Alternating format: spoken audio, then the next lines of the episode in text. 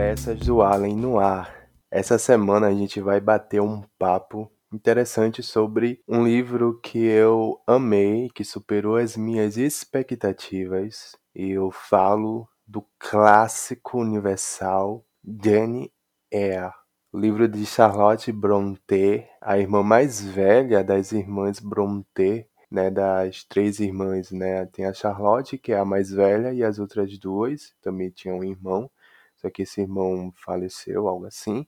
Mas enfim, esse livro superou todas as minhas expectativas, porque assim, eu já tinha assistido ao filme, que eu achei muito bom.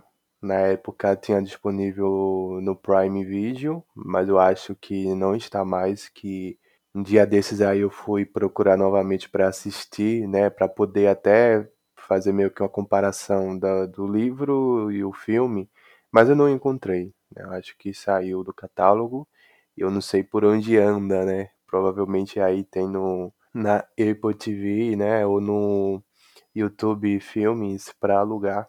Mas enfim, esse romance é um romance de formação e nele a gente vai acompanhar a jovem, né, a, a garota Jenny é inicialmente morando meio que de favor na casa da tia, que era a mulher do seu tio por parte de mãe.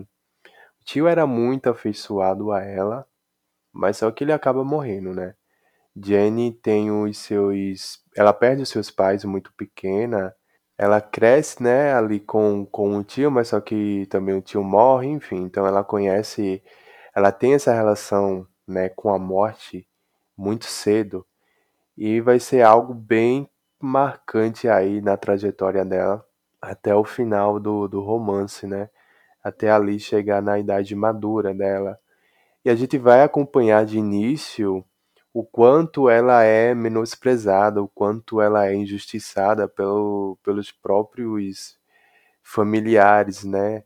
Não só a tia, como os primos todos tratam a Jenny Eyre como uma menina má, uma menina, uma menina sem educação, né? Já como é pobre, ela mora ali de, de favor, ela tem que ser grata, não importa o que as pessoas façam com ela, né? As injustiças, né? Tem até um, uma cena em que o primo bate nela e quando ela revida, então há toda uma cena de que, nossa, você não pode fazer isso, sabe? Como posso dizer, como se ela fosse uma, uma inveterada, né? Como se ela fosse uma louca de temperamento que não condissesse, né? Que não estava ali dentro, né? Do, do, do padrão da época, né? Que as garotas deveriam agir, como as garotas deveriam agir e etc. E a Charlotte Brontë, ela tocou muito nessa ferida, né, na época daquela do século XVIII, que era assim algo inimaginável você questionar o papel do sexo feminino, o papel da mulher ali naquele padrão, na, na, na, naquelas configurações familiares. Então você tem ali a Jenny já contestando desde pequena a, a forma como as pessoas lhe tratavam, né? O, o lugar que as pessoas queriam que, que, que ela ficasse, né? Um lugar de, de, de vítima, de coitada, de né, cabeça baixa e sofrer tudo de voz calada, suportar todos os sofrimentos e não falar nada, porque era isso que era esperado, né, das meninas e moças e mulheres no geral.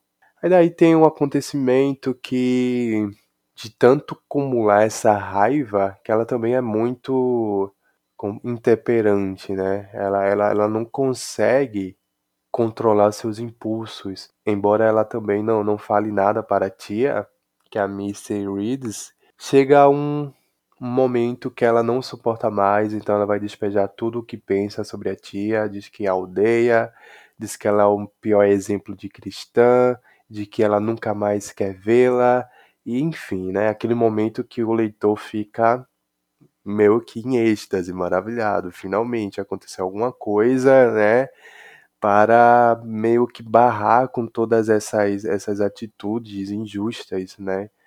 Então ela aí se, se ergue moralmente, apesar de, de ser uma criança e, e de também ser imprudente por falar todas aquelas coisas, mas é uma criança que estava sofrendo ali, então a gente a gente entende, né? Hoje olhando né, em retrospecto, a toda aquela explosão. E como forma de castigo, a tia manda a Jane para uma instituição, a instituição Lawwood, que é uma instituição para meninas órfãs. Então a Jane vai para essa instituição e também lá a vida dela não é tão fácil, até porque o diretor dessa instituição, né, que aí é o meu antagonista, o meu que um vilão, ele também vai perseguir a Jenny aí até que algo vai acontecer e todos vão saber né, da, da, da forma como aquela instituição ela é administrada e beira os maus tratos, né? As meninas ali não têm refeições plausíveis, refeições boas, é, sabe, refeições paupérrimas, batatas meio que estragadas, ela tem que, elas têm, né, que comer aquilo, porque senão elas, elas vão passar fome, daí vão ficar doentes. Aí quando chegava o inverno, as roupas delas não eram novas, as meias, então era meio que um aproveitamento das roupas do inverno passado, mesmo que estivesse rasgado, mesmo que estivesse puído, enfim. Uma situação aí meio desesperadora. Mas lá a Diane encontra a amizade uh, de Ellen Burns, que é uma personagem também interessantíssima, uma garotinha que também ela, como posso dizer, ela, ela também não se sente alocada ali, ela não se sente confortável, ela sofre também injustiças, então né, as duas se unem por causa desse ponto em comum. E a Jane fica revoltada porque as professoras cometem abusos né, com a Ellen Burns e ela não fala nada, ela apenas aceita. E quando a Jane a interroga, dizendo por que você aceita tudo isso calada, ela diz que é uma forma de aceitar os sofrimentos dela aqui na Terra que serão compensados no céu. Então ela tem essa postura de abnegação, essa postura mais cristã de aceitar as vicissitudes da vida sem sem questionar, de sofrer silenciosamente, mas confiando que Deus dará recompensa, né, quando ela morrer e quando ela for para o seu verdadeiro lar. E a Ellen ela vai apresentar a Jenny, né, um cristianismo mais puro, mais essencial, mais verdadeiro do que aquele cristianismo que ela teve contato com o diretor da instituição e até mesmo com a tia, né, que todos naquela época é, é, eram cristãos, mas aquele tipo de cristão assim, sabe? É, que até, eu acho que até o, o diabo meio que, sabe, ó, coloca isso pro meu lado não, que eu não quero, que assim, a, as ações eram tão terríveis que eu não sei como conseguiam justificar isso pela religião cristã. Então a Jenny acaba tendo esse contato com a verdadeira religião, com Ellen Burns, né? Mas infelizmente depois de um surto de tif, tifo, uma febre que tem lá e dizima várias vidas daquelas garotas, e uma delas é a Ellen Burns, né? ela acaba morrendo e essa cena uh, ela é muito tocante, muito emocionante, porque a Jenny ela percebe que né, algo vai acontecer, então ela vai pro quarto da Ellen Burns e dorme junto com ela. E quando amanhece, a sua amiga já não está mais nesse mundo dos vivos, ela finalmente né, encontrou seu verdadeiro lar. É assim, de fazer qualquer leitor marejar os olhos. Então o tempo vai passando, ela acaba se formando nessa instituição, Quando ela se forma, ela passa mais dois anos ensinando, ela se torna professora, né? E depois desses dois anos, ela quer conhecer o mundo, né? Ela, ela nossa, o mundo é mais do que, né? E tudo, tudo isso que eu já vi, né? Limitado aqui nessas esses limites da instituição Laúde. E ela decide colocar um anúncio no jornal, e ela coloca esse anúncio no jornal, né? Para conseguir um trabalho, e ela tem uma resposta e ela é chamada para ser a preceptora de uma de uma menininha da casa dos Thornefield, que é a senhora Fairfax, que eu não sei se é assim que pronuncia, acaba contratando e ela vai, enfim, né, e vai rumo a uma nova jornada e chegando na, na propriedade dos Thornefield, ela pensa, né, que é uma casinha humilde, que a senhora Fairfax é a patroa dela e ela vai ter que ensinar a filha, mas na verdade é a governanta. Quando ela chega lá é uma mansão imensa, né, assim, que ela fica, nossa, para onde eu vim? E ela acaba tendo conhecimento de que ela vai ser a preceptora de uma menina chamada Adele, que é francesa, e ela também conhece o seu patrão alguns dias depois, que é o Mist Rochester, e então começa aí uma relação singular de amor, de, de, de conquista, de flertes. E o que eu acho interessante é que a forma, né, como daquela, como eram retratados os relacionamentos e, e, e os, os flertes e a paquera, assim, a forma mais, sabe, como posso dizer, mais estranha possível, que era aquela coisa, né, do, olha, eu te odeio, mas é porque eu te amo, então as falas eram grosseiras, né, as atitudes, e ficava nesse jogo de, sabe, de digo, mas não digo que amo, deixa aquela coisa subentendida. E assim vai se dando com a Jane e com o Sr. Rochester. E a gente fica curiosos para saber se realmente, né, é um amor correspondido, né? Porque a gente, a gente sabe que a Jane está apaixonada pelo seu patrão. E a gente tem suspeita de que o patrão também, o Sr. Rochester, ele tá também apaixonado, né, pela sua ali a sua empregada, né, vocabulário mais comum. E quando acontece a cena da, da, da confissão de amor dos dois, e acontece o beijo, nossa, é algo assim que eu, eu nunca me imaginaria nessa posição de ficar totalmente eufórico com, sabe, com a declaração de amor, porque a Charlotte Brontë ela vai construindo tem toda uma carga dramática, todo um suspense e a gente fica meio que preso naquilo ali. Quando acontece, a gente, sabe, a gente fica aliviado, a gente fica alegre mas essa alegria, esse sentimento de que tudo está na mais perfeita ordem, ela não é para sempre, né? Ela não é duradoura, porque nessa mansão existe, né, uma alguma pessoa ou alguma entidade que fica gritando durante a noite e a Jane certa noite ela escuta esses gritos e vê alguma movimentação e começa a perceber fumaça.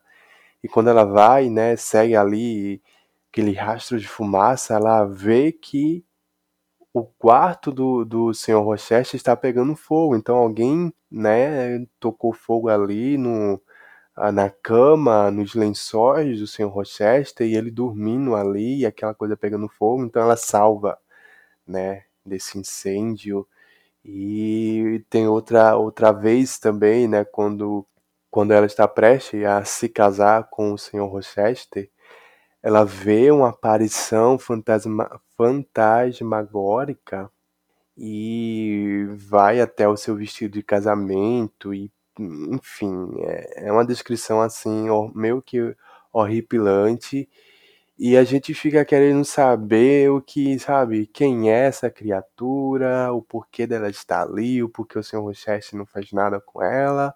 Mas eu não, não vou dizer quem é, como né, a gente vai, o leitor vai descobrir, porque vai perder toda a graça da coisa. Mas só, só sei que o casamento entre Jenny e o Sr. Rochester não acontece por motivos bem reveladores, bem, sabe, surpreendentes.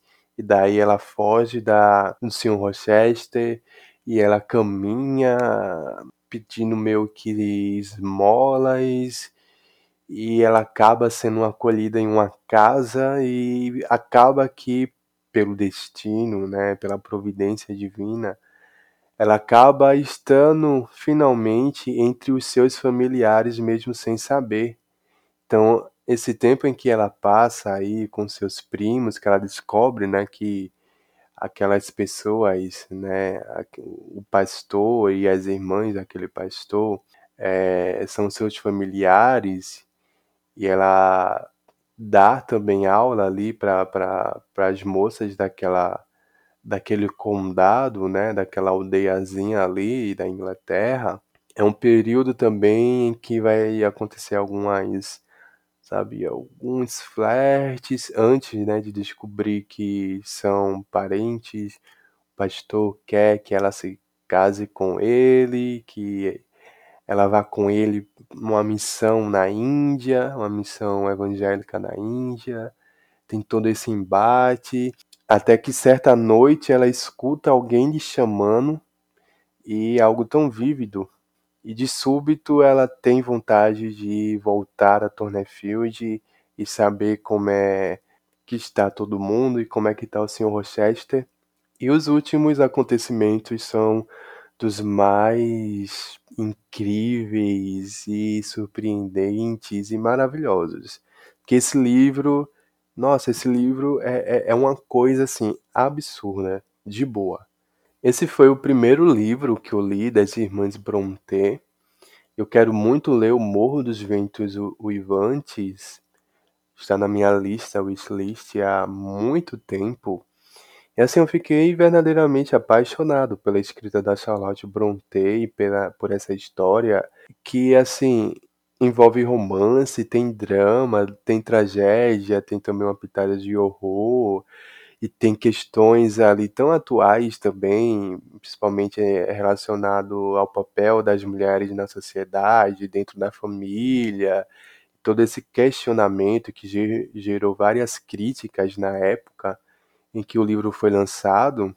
Primeiramente, a Charlotte publicou sob um pseudônimo masculino, é, porque ela sabia o quão complicado era de uma mulher entrar nesse meio literário, que não teria tanto tanta boa receptividade, não teria não alcançaria leitores, porque nossa, é uma mulher que escreveu.